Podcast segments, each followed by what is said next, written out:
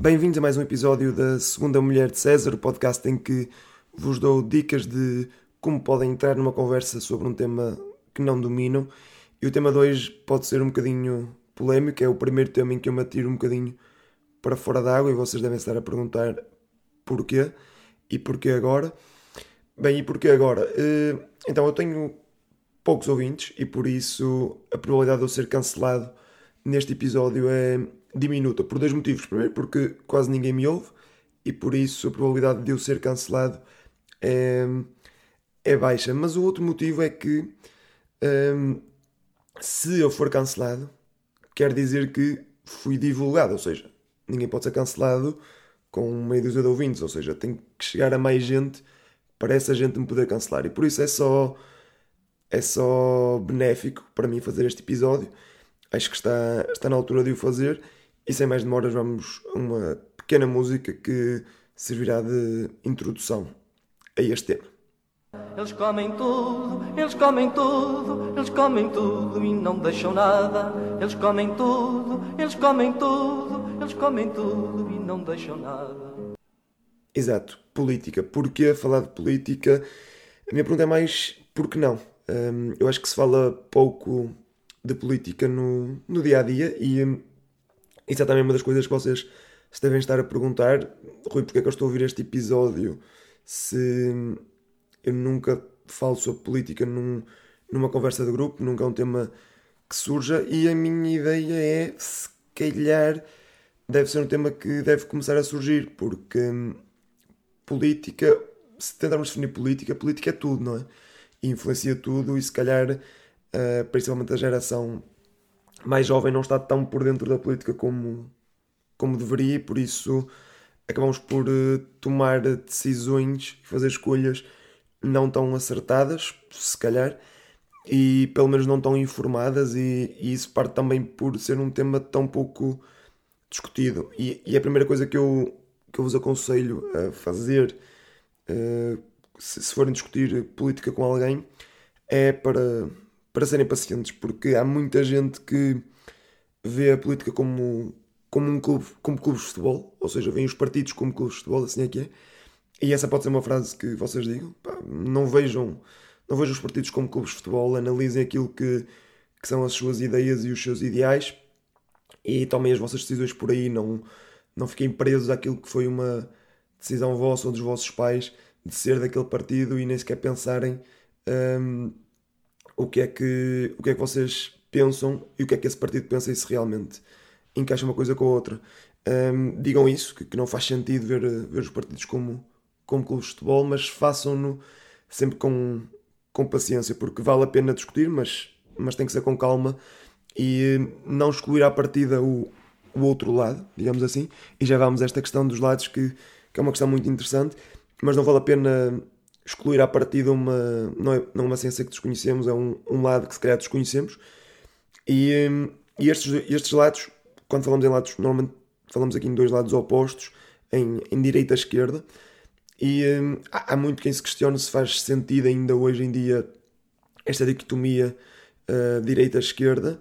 E curiosamente eu tenho aqui um livro ao meu lado, que um, um dos livros que serviu, que serviu de, de cábula para este episódio, um livro chamado Esquerda e Direita, Guia Histórico para o Século XXI, escrito por, eh, pelo Rui Tavares, um historiador e político também, fundador do Partido Livre. E a tese dele neste, neste livro, muito bem escrito, diga-se de passagem, é que eh, os conceitos de direita e esquerda não só continuam a fazer, senti a fazer sentido, como fazem ainda mais sentido. Eu não, não tendo a concordar muito com ele, mas é, lá está, é por isso que eu estou, para vos dar frases que vocês podem usar e podem dizer mesmo isto. O conceito de esquerda e direita não só continua a fazer sentido, como faz mais sentido do que nunca. E se vos fazerem o sobrolho, vocês dizem, pá, não sou eu que digo, é o Rui Tavares. É um nome bastante hum, conceituado no mundo da, da política e da, na vida pública portuguesa. É um, é um historiador bastante conhecido. Não sei se se vocês o conhecem, mas, mas vale a pena ler algumas das coisas que ele, que ele escreve, nomeadamente este livro. Eu tendo a não concordar com tudo o que ele, o que ele defende, mas acho que essa é a beleza também da política, é não concordarmos com, com tudo de, de toda a gente, mas o, o Rui Tavares acrescenta aqui algumas, algumas, alguns eixos a este direita-esquerda que me parecem fazer mais sentido nos, nos dias de hoje. Ele acrescenta dois, dois eixos, ou seja, passamos de uma, uma reta, um segmento reta para um, um cubo com, com três eixos. Um, para além deste de esquerda e direita, ele define também um, o eixo libertário autoritário e o eixo comunitarista cosmopolita. E eu acho que vocês não, podem não dar a perceber nada do que eu estou a dizer ou que, do que o Rui Tavares diz, mas acho que é uma frase excelente para, para se dizer um, quando surgir a pergunta como é que defines politicamente, porque é uma pergunta que vocês podem e devem fazer, como é que a outra pessoa se define politicamente, porque isso ajuda a situar também um bocadinho a discussão e a conversa. Podem dizer e escolher basicamente três palavras destas que eu disse. Uh, o Rui Tavares, por exemplo, diz uh, de uma esquerda libertária cosmopolita. Eu acho que isto é uma frase deliciosa mesmo se, se não souberem puta ideia do que é que está a ser dito. Dizer, passou de uma esquerda libertária cosmopolita é impecavelmente uh, cumpre impecavelmente o propósito deste, deste podcast, que é poderem dizer frases que vocês possam não saber ao certo o que significam, mas uh, parecem que, que, sabem o que, o que estão a dizer. E, e nisto, porque estamos, eu acabo por, por, citar um bocadinho o Rui Tavares, porque ele diz isto mesmo, um, podemos também falar de outras frases míticas de outras personalidades, neste caso as que eu tenho aqui são, são todas estrangeiras e na maioria americanas, mas são frases que eu, que eu fui encontrando eh, ao longo da minha vida e ao longo desta pesquisa, eh, ao longo da minha vida, como se eu tivesse 60 anos e isto fosse um, um podcast de memórias, enfim. Um, mas são frases que, que eu acho que ajudam a perceber um bocadinho a política e, e são aquelas farpas bem metidas que, que podem meter numa, numa, numa conversa sobre política. A primeira é de um, de um senhor chamado Ken Livingston, um político norte-americano, se não estou em erro, que, ou britânico. Pá, não, não vou entrar por aqui porque senão vou ter que pesquisar os nomes todos, por isso não faz sentido. Mas este eu tenho quase certeza que é um político britânico, vocês podem googlar e dizer nos comentários se estou errado. Um, mas ele disse, basicamente estou a traduzir a frase, se votar mudasse alguma coisa, já o tinham abolido. Pá, uma frase mítica que acaba por descredibilizar um bocadinho a, a classe política e a democracia em si. E por falar em democracia no sentido oposto, temos uma frase do, um, do Churchill que diz que. Hum, estava aqui à procura da frase. Que ele diz que. Hum, pá, não estou a encontrar a frase, mas basicamente ele diz que a democracia é o pior sistema que existe, tirando todos os outros. Uh, que é uma frase mítica do Churchill, esta que já devem conhecer, mas que diz muito também sobre, sobre vários sistemas de, de governação, nomeadamente sobre algumas ditaduras que também pronto, é, é um bocado uma temática quase eu acho que universal em Portugal, apesar de, de às vezes não parecer, mas acho que é que acho que ninguém gosta de ditaduras e ninguém hum, defende uh, ditaduras, mas podem mesmo dizer isso, que, que as ditaduras são péssimas, não importa os resultados económicos ou, ou de outro género que, que possam ter, ou militares, por exemplo, ditaduras são sempre péssimas. Por, por exemplo, temos o caso agora recente da, da pandemia da Covid-19, que alegadamente o governo chinês lidou muito bem com a pandemia, um, tirando aquela questão de provavelmente terem escondido grande parte dos números, mas pronto, não interessa. Um, e a verdade é que fica fácil sendo uma ditadura, não é? E isto foi um argumento muito usado, fica fácil sendo uma ditadura. E na verdade não, acho que não devemos hum, validar esta qualidade a lidar com uma pandemia quando para isso se corta liberdades e garantias individuais, como, como fez a China e como faz, como faz sempre. Eu espero que não haja nenhum representante do governo chinês a ouvir este podcast, porque senão estou completamente feito. Uh, aliás, ninguém do governo chinês, nem ninguém da Câmara Municipal de Lisboa, não é? Porque senão chegam uma embaixada e isso também não acaba por ser uh, a mesma coisa. Desculpa esta farpada política, mas, mas pronto, continuando nas frases, eu vou, vou dizendo aqui algumas sem, sem grandes comentários. Um, esta, por exemplo, de Henry, Henry Kissinger, que diz 90% dos políticos dão mau nome aos restantes 10%. Pá, frase excelente, mais uma vez a denegrir um bocadinho a imagem dos políticos, mas já lá vamos, eu quero também dissertar um bocadinho sobre isso. E outra frase que, que vai no mesmo sentido, de Clarence Darrow, que diz: Quando eu era pequeno diziam-me que qualquer pessoa podia ser presidente, e hoje começo a acreditar nisso.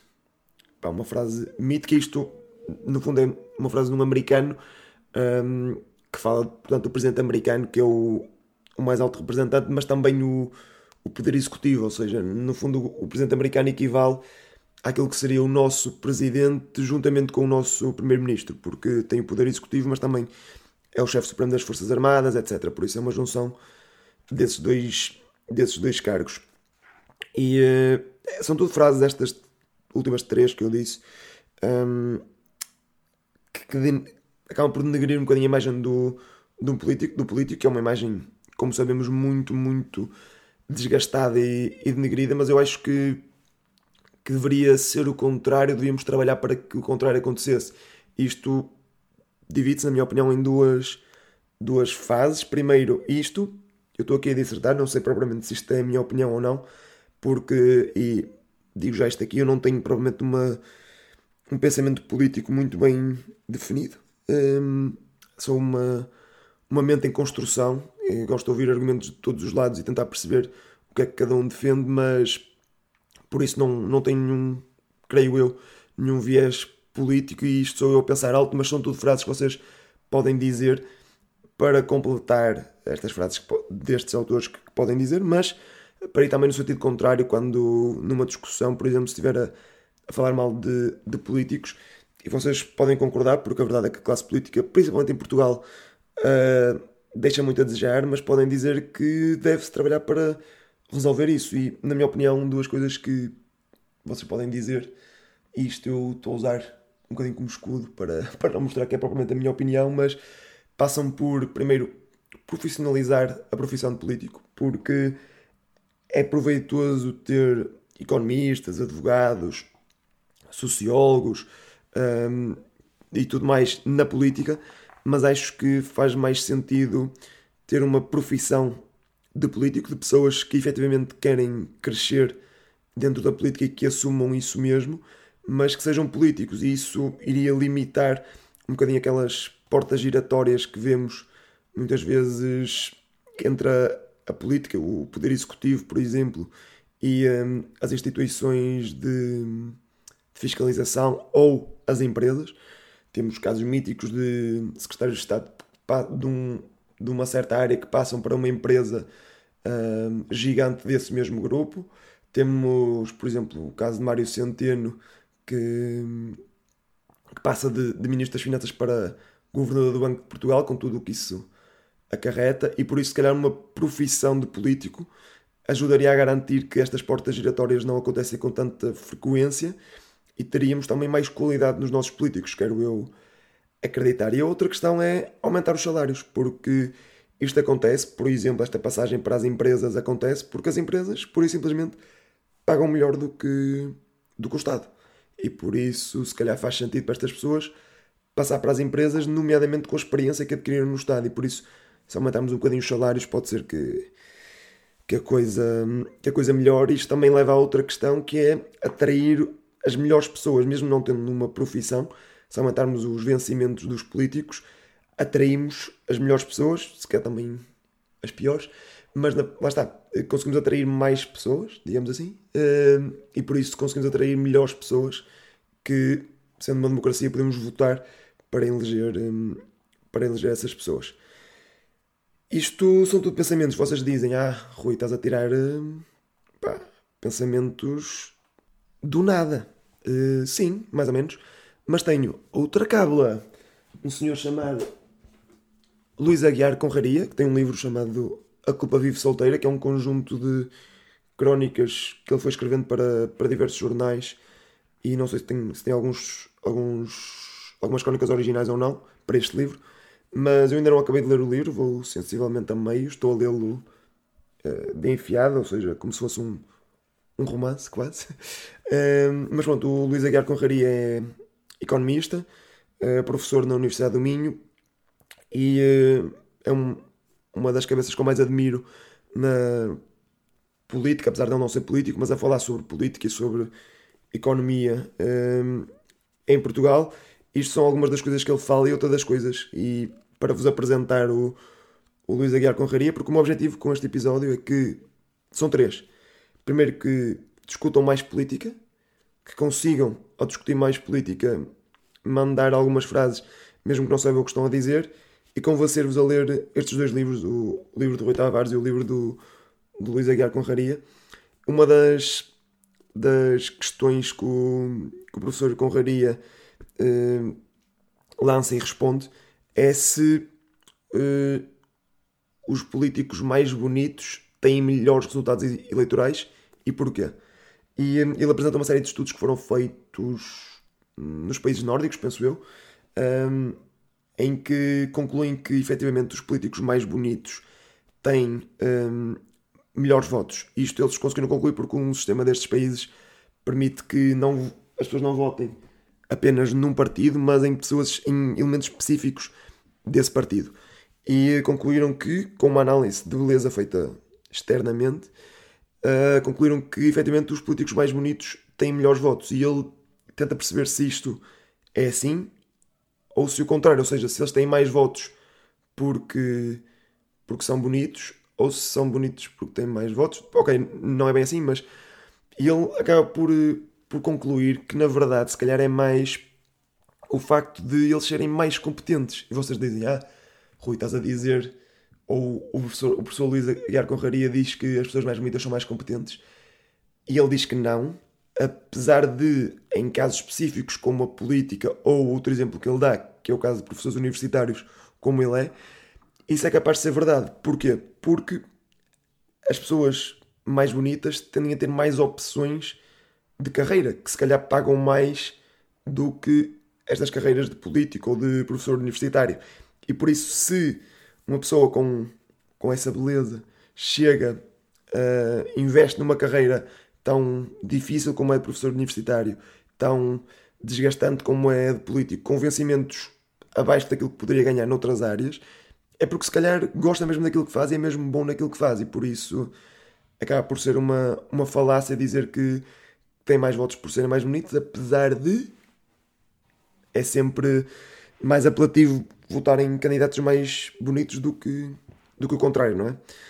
Por isso, se calhar, acaba por ser um bocadinho dos dois, é também essa a conclusão que, que ele deixa no livro. E eu deixo esta, esta ideia como um bocadinho um, um teaser para aquilo que é o livro. E acho que, que, toda a gente deve, deve ler para, pelo menos, abrir um bocadinho o, o pensamento um, crítico. Bem, estou a chegar ao fim deste episódio, mas tenho ainda algumas frases um, polémicas, porque vocês podem estar a pensar que não estou a ser polémico o suficiente para aquele prelúdio de achar que vou ser cancelado. Mas eu tenho aqui algumas frases uh, que podem dizer, vocês, que acabam por ser um bocadinho polémicas. A primeira é que ser moderado na política é uma seca, que no fundo quem é moderado acaba por ser porque não se quer comprometer com as suas verdadeiras ideias e por isso é porque é um fascista. Eu não acredito nisto, eh, mas é uma frase pesada que podem dizer, mas na verdade podem dizer também o contrário, que a política por vezes é demasiado extremada e deve ser feita de compromissos e que o centro é isso mesmo, é compromisso entre, entre diferentes ideias quase opostas que, que dão ali um, uma espécie de equilíbrio e dizem, pá, por algum motivo o centro em Portugal governou sempre desde o 25 de Abril, não é? A verdade é essa. E, hum, Pá, agora, agora penso que Portugal é um péssimo exemplo porque não estamos assim tão bem uh, politicamente ou economicamente. Uh, mas, e por isso, se calhar, pode ser um bocadinho culpa do centro. Mas, mas pronto, acaba por ser eh, duas ideias opostas: de que o centro é fixe e de que o centro é uma seca.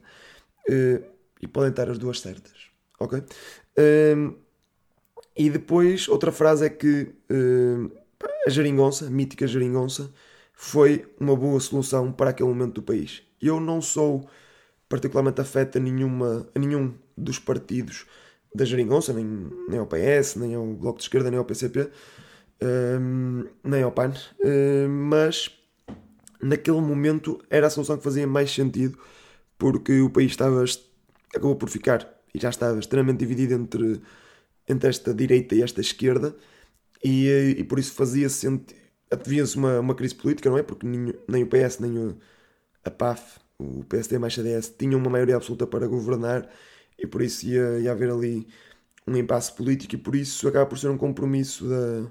Lá está, um compromisso, um equilíbrio entre o, o PS e os dois partidos mais à sua esquerda, o Bloco de Esquerda e o, e o PCP, em que, na verdade, eu acho que só estes dois partidos é que saíram mais prejudicados, mas isso pronto, é, é mais. É, lá está, é, dava, dava um episódio em que teria que tra trazer alguém, por exemplo, o Rui Tavares, para analisar, uh, mas se ele ouvir isto, fica já aqui o, o convite para o próximo episódio sobre política. Mas pronto.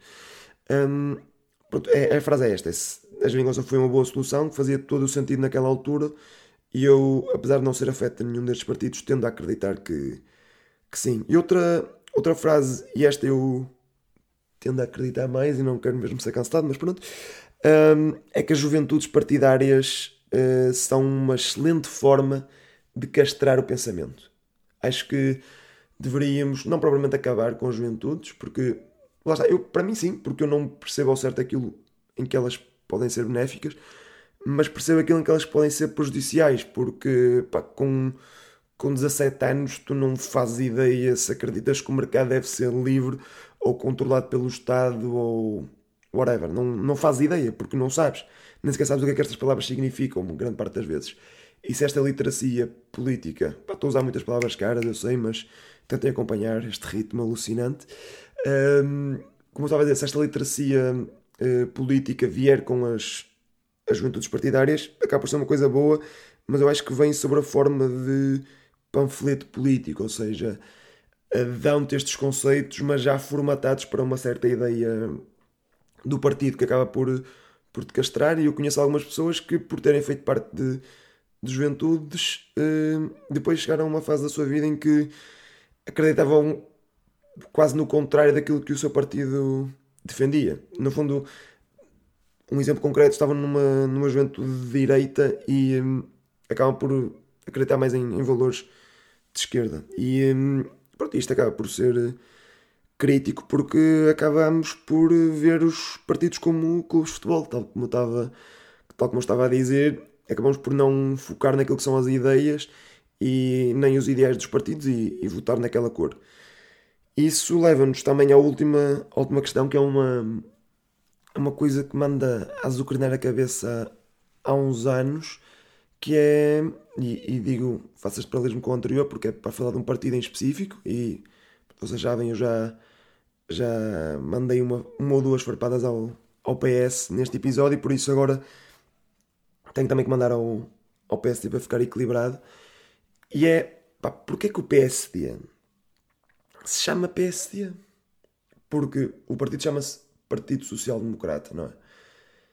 Mas não defende uma social-democracia, porque social-democracia é outra coisa. Eu até, aliás, se for... Deixem-me só tirar isto aqui. Se for aqui ao, ao social-democracia. Vocês diriam que o PSD é o quê? Um partido de centro-direita, não é? Talvez. Pronto. Ah, está em inglês, ok. Uh, Deixa-me só passar isto para português, porque senão vai dar asneira. Ora, português.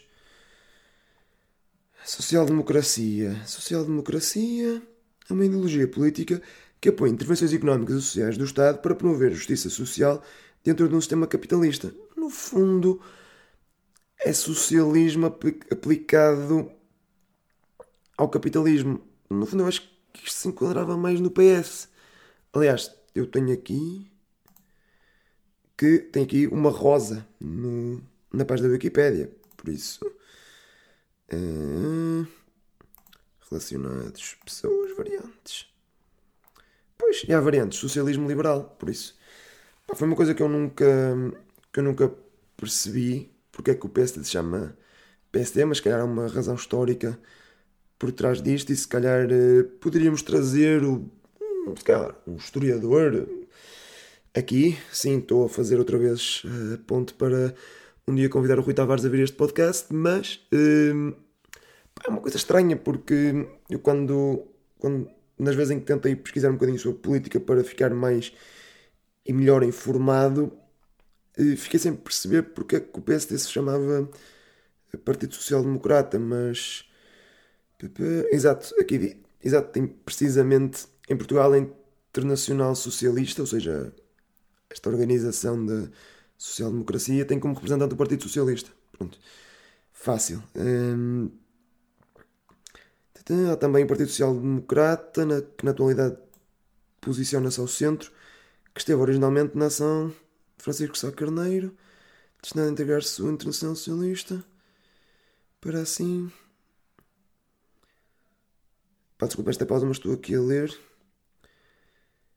Ok, Cristina Crisóstomo diz: quando foi criado em 1974, então PPD-PSD, para a integração na Internacional Socialista, pretensão que explicará a mudança de designação para Partido Social Democrata, mas a influência do PS impedirá esse reconhecimento. Ah, ok, então se calhar o PSD nasceu para ser um partido social-democrata, mas como esse espaço já estava ocupado pelo PS, acabou por fazer este shift um bocadinho mais à direita. Ok, faz sentido. Uh, parece uma boa resposta, um, uma questão histórica para, para vos deixar, que é também uma questão que podem, que podem levar para, para estas discussões uh, sobre política. Eu queria vos deixar com uma frase totalmente ao calhas sobre, sobre política para acabar este episódio. Vou mesmo fechar o episódio. Aliás, antes disso, agradeço a todos estarem desse lado e espero que, que não tenha sido um episódio demasiado seca como o centro da política uh, mundial, mas, mas pronto, acho que, acho que fica aqui uma boa análise de política e com frases que podem usar. E por isso, até o próximo episódio, deixo-vos com esta frase que diz: Quando a compra e venda são controlados pela legislação, a primeira coisa a ser comprada e vendida são os legisladores.